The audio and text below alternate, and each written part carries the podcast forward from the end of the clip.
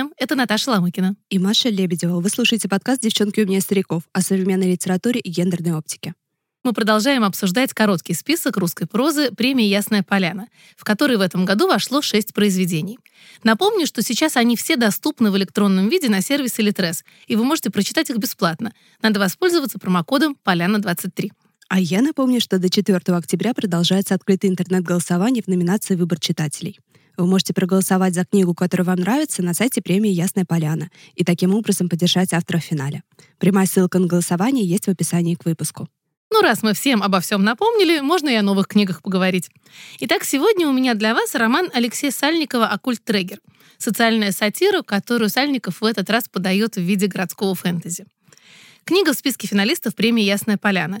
И на самом деле было бы странно, если бы ее там не было, потому что Сальников сегодня один из самых популярных современных писателей. Причем как и у читателей, так и у других писателей. Это уже третья номинация Алексея Сальникова на «Ясную поляну». Но, правда, первое попадание в финал. А у меня снова дебютная проза. Буду рассказывать про роман «Валсар» белорусской писательницы Хелены Побяршиной. Еще одно открытие издательства «Альпина проза». Валсарп в шорт-лист «Ясной поляны» не вошел, хотя книга написана в близком Сальникову жанре фантастического как продолжение социального. И это действительно хороший роман, который меня сильно разочаровал.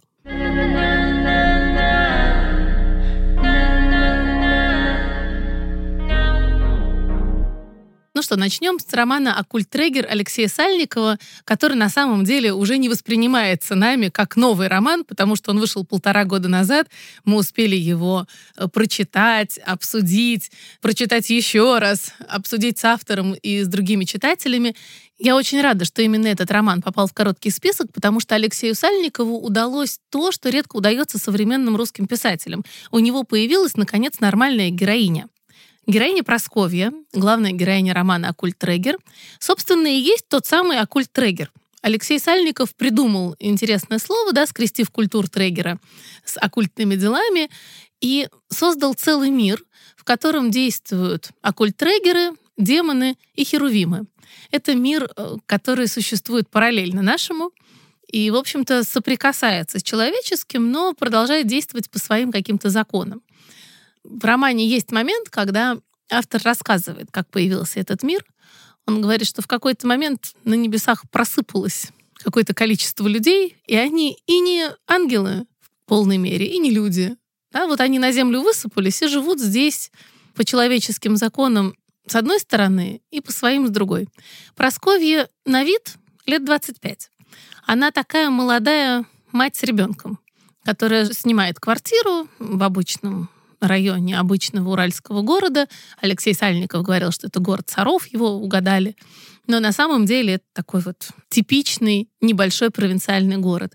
И Просковья время от времени вынуждена менять внешность, потому что она не стареет, она не меняется. И если она будет продолжать несколько лет жить с ребенком, который тоже не растет, у соседей возникнут вопросы.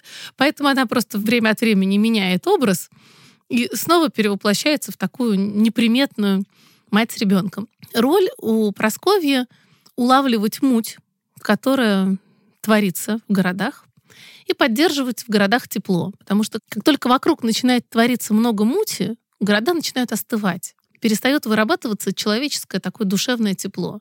Дело оккульт-трегера муть улавливать и переосмыслять. Например, э, Просковья вместе с другими оккульт-трегерами и вместе с своей подружкой демоницей Надей говорит, ну как же здорово в Питере все устроено, как наловчились местные оккульт-трегеры. Они так здорово переосмысляют муть Васю Ложкина и его рисунки. Как бы нам научиться такой устраивать перформанс? То есть задача оккульт-трегера превращать все нехорошее, на что способен человек, да, в произведение искусства. Они перерабатывают, переосмысляют эту муть через творчество. И таким образом ее нейтрализуют, и в мире опять восстанавливается баланс между положительными и отрицательными эмоциями. В мире Просковьи существуют не только оккульт-трегеры, такие проводники, да, но и херувимы и демоны. Вот ее подруга Надя — это демон в чистом виде. Надя привлекательная, Надя все легко дается, она отлично разбирается в социальных сетях, ее ролики набирают массу просмотров и так далее. Но Сальников нам рассказывает, как на самом деле отличить демонов от людей. Знаешь? Ну, я-то знаю, я же читала, но ты расскажи. Ах, ты читал. Ну ладно. Тогда расскажем нашим слушателям. Вот бывает же такое, приходите к кому-то в гости, а там чисто до безобразия. Вот в таком музее люди не живут. Это явный признак демона. Первый Я дочь демона. демона. Ты дочь демона? Да, у моей мамы так. Вот у меня был молодой человек, и у них так было дома, и приходишь и думаешь, ты в музей попала. У них всегда так. Его бабушка научила меня плиточку закрывать. Вот она так говорила, что плиточку надо закрывать. Я никогда не знала, что газовая плита в принципе закрывается крышкой. Что вот эта штука белая, да, это не специально, чтобы на стенку не брызгала роль фартук, это крышка. А бабушка моего молодого человека, уходя на работу, закрывала плиту крышечкой, чтобы плита не пылилась. Вот, понимаешь? Так отличаются настоящие демоны. У Нади из романа три собаки, но вы никогда этого не заметите. На никакая пылинка не осядет на ее прекрасные наряды. Есть еще херувимы. Есть такой херувим Сергей, который играет важную роль в романе. Сергей такой типичный пример Херувима, и мы их тоже хорошо знаем, они вот по городам нам часто встречаются. Такие помятые мужички, которые режут правду матку, это их главный отличительный признак. Они говорят тебе все как есть в лицо. Неважно, хочешь ты этого или нет. Люди зачастую не хотят слышать правду, поэтому херувимы часто бывают биты. У херувимов две зависимости. От правды и от сахара. Они любят сладенькое и алкоголь, потому что в алкоголе много сахара. Да, поэтому вот э, в следующий раз, когда вы увидите ближе к зиме, а у Сальникова все всегда происходит вокруг Нового года, что Петровы в гриппе и вокруг него, что Акульт Трегер, у него такой важный для него момент года, новогодняя ночь.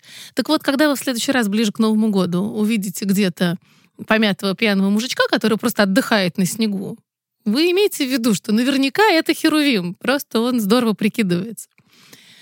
Так вот, херувимы, демоны и оккультрегеры вместе с гомункулами, сейчас про гомункулов отдельно расскажу, выполняют важную очень работу. Они просто следят за балансом добра и зла в мире.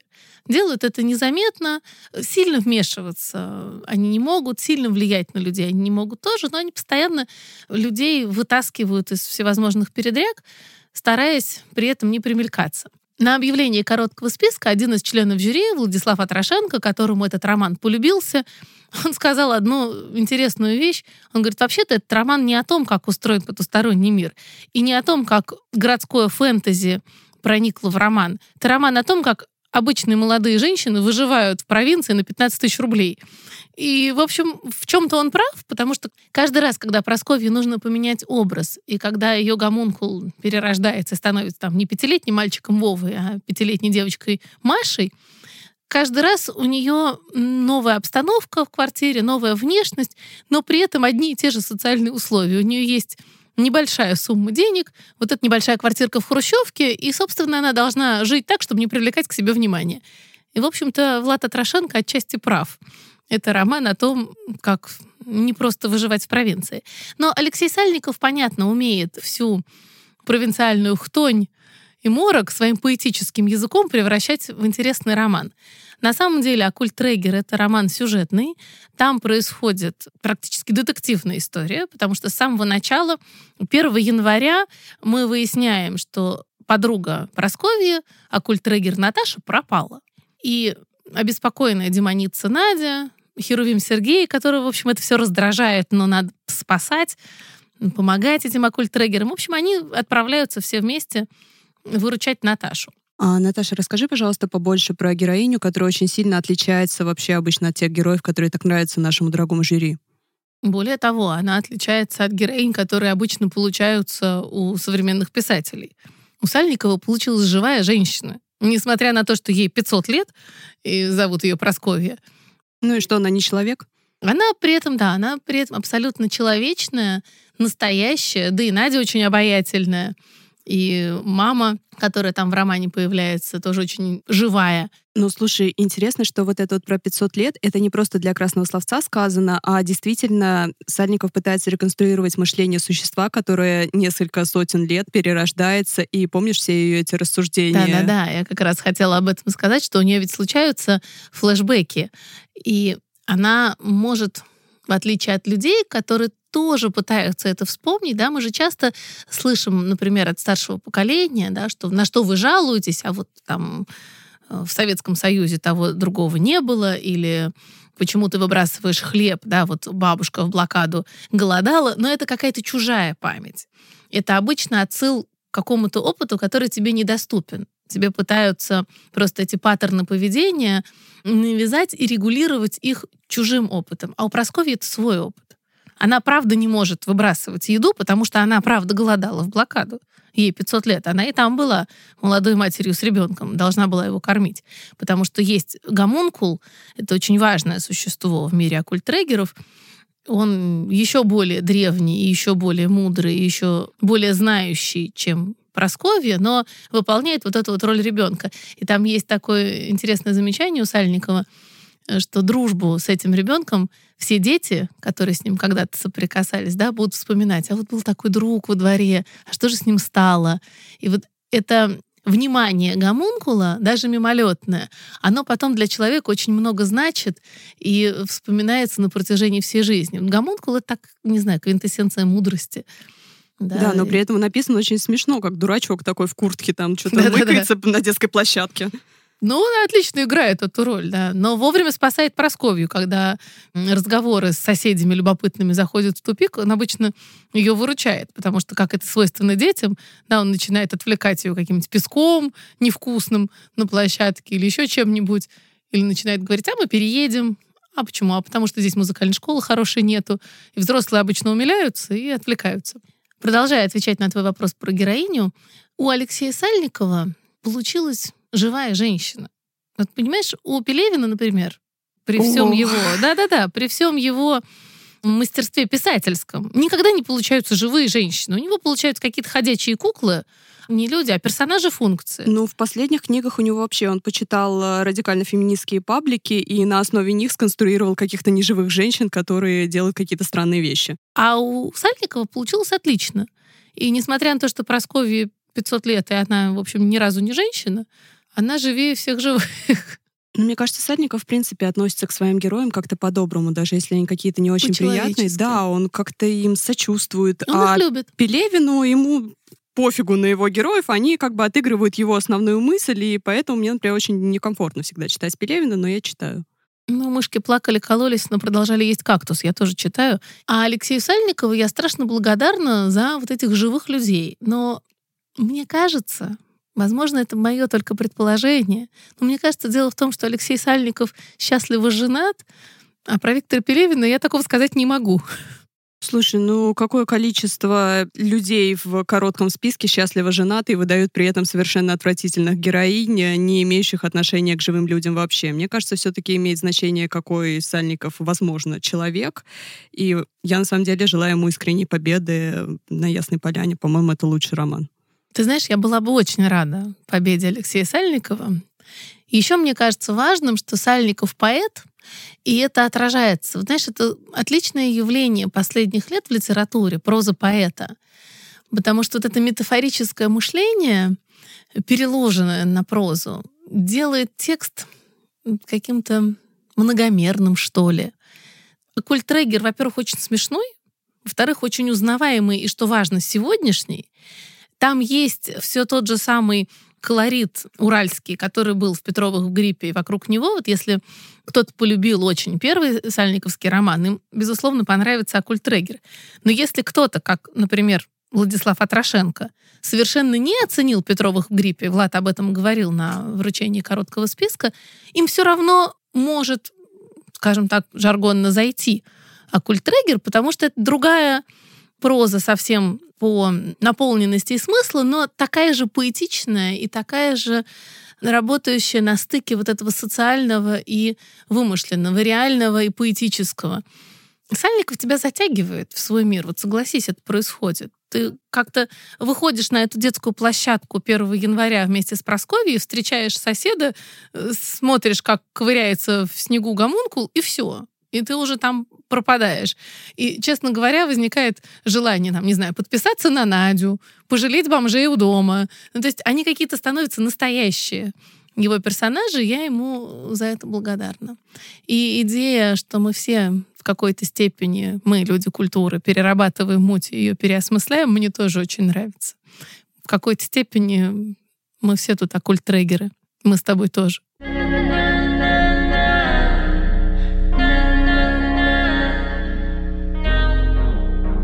Ну и раз мы заговорили о прозе поэтов и о героях, которые являются связующим звеном между мирами, то логично перейти к роману, о котором рассказываю сегодня я.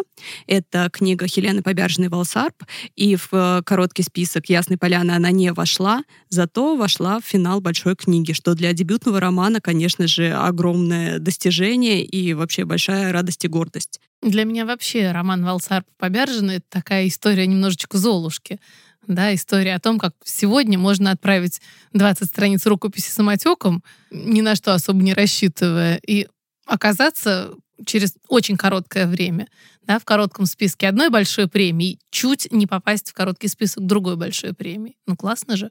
Это очень красивая история, потому что действительно из самотека отбирается очень мало рукописей, и замечательная, чудесная история попадания в э, финал такой огромной премии, и то, что она была в Лонге Ясной Поляны, это потрясающе. Но знаешь, что меня смущает? То, что по аннотации я думала, что «Волсап» в принципе будет моей любимой книгой месяца как минимум, однако это действительно хороший роман, который мне совершенно не нравится. Вообще, аннотация обещает историю о памяти, историю осмысления трагедии Холокоста — и мне безумно нравятся аннотации Альпины. И на самом деле я бы почитала бы скорее сборник аннотаций Альпины, потому что они все как на подбор прекрасные, а романы, которые я вслед за ними читаю, мне обычно не нравятся. Надо заказать Татьяне Соловьевой сборник аннотаций. А действительно, были же такие постмодернистские сборники, где только конец романа придумывали, не знаю, аннотации несуществующих романов. Это действительно было бы очень увлекательное чтение. В общем, Валсарп расходится с аннотацией, потому что это не история памяти, это история взросления, в которой есть немного соприкосновения с жертвами Холокоста. Главной героине, ей изначально пять, и с каждой страницы она взрослеет, чтобы в конце вернуться в город своего детства, собственно, в Валсарп, который Браслов, но наоборот, и э, снова прожить э, травматический опыт. Она воспитывается в дисфункциональной семье, Среди близких у нее только дедушка, который затем умирает, и близких у нее, собственно, не остается, потому что папа и мама, они больше заняты своими делами и отношениями друг с другом. И кроме этого взросления в дисфункциональной семье, у нее есть еще один опыт, который ее формирует. Это то, что она видит так называемых бывших людей. По сути, это души умерших насильственной смертью. Потому что Валсарп — это еще и город-кладбище. В этом городе есть э, кладбище с солдатами и просто кладбище. И неупокоенные души, в том числе погибшие военные, жертвы Холокоста, являются к этой маленькой девочке и рассказывают о себе. И исходя из такой заявки, я полагала, что будет как-то более уравновешены эти части взросления и части с монологами погибших людей. Но этого не оказалось. Но этого не произошло. Это, конечно, главный вопрос к Хелене, и это, видимо, вопрос э, дебютного романа. Потому что то, на что купилась ты, и на что, в общем-то, клюнула и я, да, вот это обещание раскрытие истории бывших людей. Это, конечно, то, что увидела в романе редактор, и что она вытащила. Это действительно квинтэссенция этой истории, которую хотелось бы самим нащупать в романе. Но в романе она пунктирно очень прослеживается. И это существенный недостаток, ну, как бы главный недостаток. Валсарба, я думаю, поэтому жюри не включило его в короткий список, потому что история взросления в коротком списке уже есть. Мы еще не говорили об этом романе, да, но это роман Саши Николаенко «Муравьиный бог», и там как раз есть мальчик, который взрослеет, э, и бабушка, да, здесь вот эта девочка и дедушка, и часть, которая могла бы укрепить позиции Хелены Побяржиной, да, если мы говорим о соревновательном таком духе, тут как раз история про бывших людей. Но они становятся просто фоном взросления этой безымянной девочки, а могли бы стать собственной историей, тем более, что там есть очень важная линия настоящая, да, есть главный юноша, с которым взаимодействует героиня и чье имя она таки возвращает. Если мы говорим о том, что это возвращение имен, там есть одно важное имя, которое возвращается. Действительно, в этой братской могиле Браслова похоронен важный для русской культуры и литературы человек. Да, но это все очень сильно теряется за драмой одаренного ребенка, который уделяется куда больше внимания. И ты вот вспомнила Сашу Николаенко, и я, читая Валсар, постоянно сравнивала его с ее другим романом Саши Николаенко, с «Небесным почтальоном» Федей Булкиным, да. А, где мальчик очень одаренный, замкнутый для всех, кроме значимого взрослого, которым становится бабушка, говорит какие-то умилительные вещи о том, как его родители строят град небесный, размышляет о Боге, при этом не может посчитать нормально, потому что он маленький, это типа мило, смотрите, он так умно размышляет, но при этом не может там, не знаю, шнурки себе завязать. И вот с точки зрения вот этой умилительной истории бедного ребенка, на которого свалились несчастья, Валсарп — это очень хороший роман для тех, кому нравятся камерные истории, которые очень сильно тебя затягивают в эту оптику и периодически еще по голове фигачат тебе травмой чужой. Просто идеально подойдет всем, кто такое любит.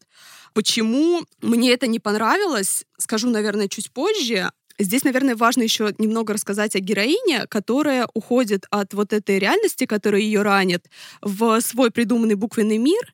И многим, кому понравился роман Балсарп, они, как главное достоинство романа, отмечают его стиль. Потому что, да, да поэтичный. Это, это как раз тоже проза поэта. Это проза поэта, и героиня постоянно играет с буквами, читая слова наоборот и находя в этом смыслы. Для меня это было похоже, и ты, Наташа, на Ясной Поляне, и Таня Славьева меня за это осудили, но для меня это все еще похоже на упражнение Михаила Задорнова, когда он находил в том, что борода — это богатство рода, высокие смыслы, а радость — это о боге Ра. Вот для меня это было очень похоже, потому что, цитаты, «Прости меня, я нем и сорб, я нем, Куртка, актрук, кожа, ожог, дорога, огород, чемодан, надо меч.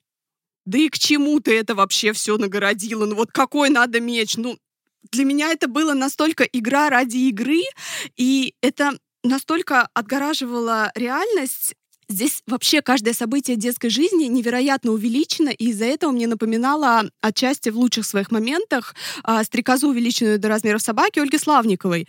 Потому что вот каждое вообще движение детской души подвергается анализу и рассматриванию. У меня есть знакомая, которая помнит, сколько стоили детские журналы, когда ей было 8. И вот это вот было очень похоже на ее рассказы. Зачем ты это помнишь? Что тебе это дает? Для чего ты это делаешь таким а, важным и возводишь на пьедестал? Но дело в том, что там пока эта девочка сосредоточена на себе и каждом своем чихе, там происходит какая-то жуткая реальность параллельно ей. У нее есть сестра, которая странно играет в куклы, как бы имитируя за счет Барби и Кена половой акт. То есть понятно, что что-то с этой девочкой произошло, и главная героиня Валсарба, она, кстати, безымянная, она просто говорит, а я маме расскажу, но ничего не рассказывает. Героиня постоянно наблюдает за тем, как у людей что-то не в порядке, но ей настолько на них пофигу, что она вообще никак на это не реагирует. Ну, вот это, кстати, очень отличает э, героиню Валсарба от героев Акультрегера, которым всем не все равно. И даже эти херувимы, демоны и Акультрегеры, которые должны между собой, в принципе, соперничать, даже они бесконечно друг о друге беспокоятся, да, и если кто-то не отвечает долго по телефону, идут искать героиня Валсарба действительно как бы не видит мира вокруг. Да, и ужасно то, что именно этой героине достается такой дар и проклятие видеть мертвых, потому что ну, мертвым тоже пофигу на девочку, они стоят и просто монологи такие о себе. Не знаю, бал эгоцентриков, просто сборище нарциссов, мертвые нарциссы и живые нарциссы. Они просто начинают такие, я умер, там вот это, начинают вот это, а девочка такая, ага, ага, а вот я вот видела, как э, девочка из туалета выбегает там и что-то с ней не так. Но это ей тоже не интересует. И вот они пытаются друг до друга докричаться, живые и мертвые, и в итоге ни тем, ни другим. У них вообще нет диалога. То, что говорят, что миллениальская литература на невозможности диалога, и мы вспоминаем здесь и Илью Мамаева Найлза, и Салли Руни, и всех, то здесь эта литература о нежелании диалога. Потому что героини настолько внутри себя, что вот Драма одаренного ребенка. Одноклассники тупые, родители заняты собой, тетка мерзкая, учительница мерзкая да господи, а ты сама не мерзкая, ты до всех этих людей все равно докапываешься. Ну, я просто не понимаю, если ты настолько не настроена на контакт, зачем ты лезешь к этим людям? Пожалуйста, оставь людям социально ориентированных. Ну, просто настолько ужасно. Мне это напоминает, как вот распространенная ситуация, когда человек выходит из кабинета психотерапевта первый раз и понимает, что все вокруг сделали ему травму. Все вокруг уроды, родители не так воспитывали. Вот это нормально, это логично. Просто следующее, что обычно понимает человек, это то, что в каких-то местах он тоже был уродом, и вообще-то все живые, всех э, можно ранить, и главное — это договориться с другими. Здесь героиня, даже повзрослев, не понимает этого. Она просто опять и опять и опять говорит о тех, кто ей сделал больно. Ну, блин, ты взрослая, все, переходи уже на следующий уровень, сколько можно.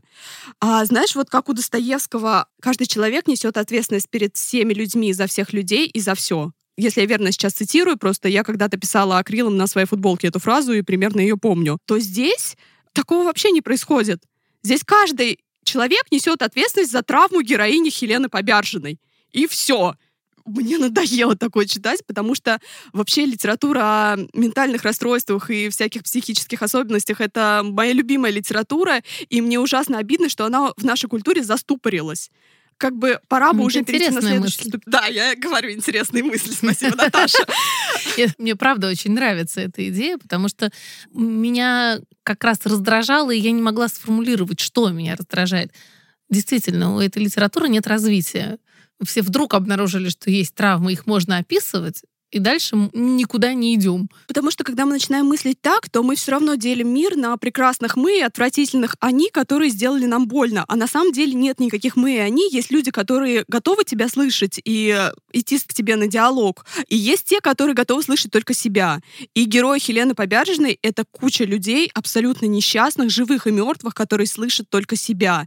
И поэтому роман интересный, но он настолько не мой, он рисует картину настолько отвратительного мира, что я на самом деле считаю, что жюри его не взяло абсолютно правильно, но я полагаю, что их критерии все-таки были иными, чем те, которые выдвигаю я. Ну, насчет критериев жюри здесь я не знаю, но помнишь, они всегда говорят про толстовский дух, да, и про вот это вот соответствие гуманизму Толстого.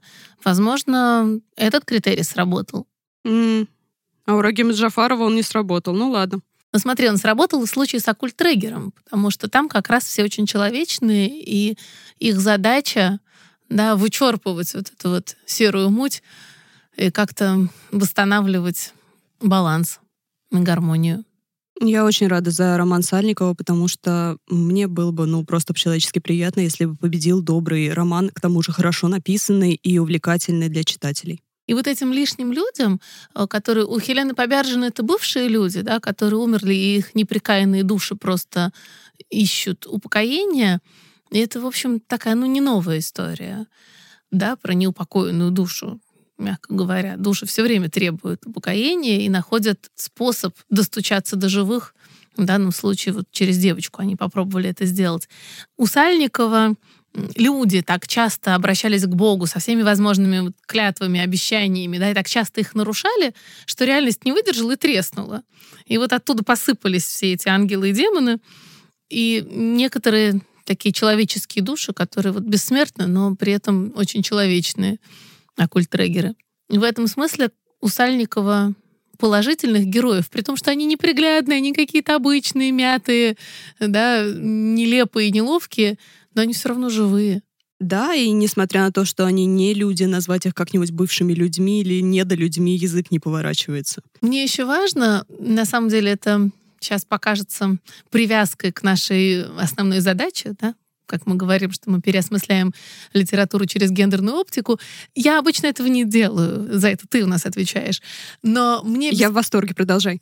мне бесконечно ценно, что э, Сальников сам говорит о том, что переосмыслить этот мир могут только женщины. Вот его ключевой посыл, понимаешь, ведь это только э, только оккультрегеры, а это только женщины, могут это сделать. Да? Просковья, Наташа, даже это демоница Надя, которая им помогает.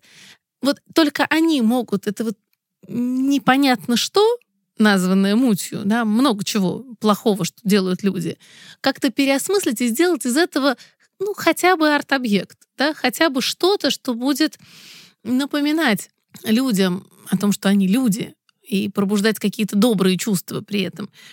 То есть вот это вот необходимое всему живому душевное тепло, его находит женщина. Нет, я не хочу обесценивать в данном случае мужчин, да, и не будем, не будем наделять одних правом переосмысления, а у других его забирать, тем более, что Сальников сам это делает. Он, в общем-то, своим романом тоже переосмысляет всю эту уральскую муть-хтонь и делает из этого объект искусства.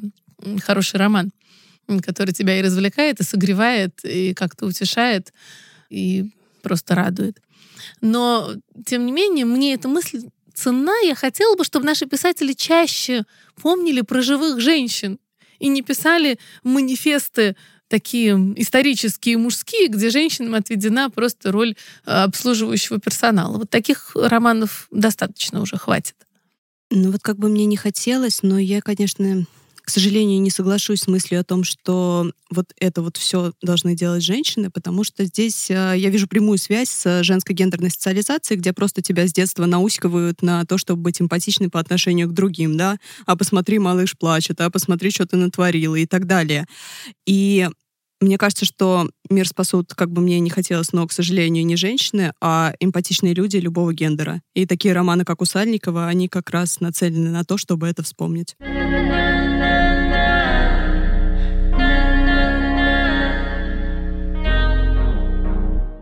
Это подкаст «Девчонки умнее стариков» о современной литературе и гендерной оптике. Сегодня мы обсуждали роман финалиста 21 сезона премии «Ясная поляна» Алексея Сальникова «Оккульт Трегер» и дебютный роман белорусской писательницы Хелены Побяршиной «Валсарп», который в шорт-лист не вошел.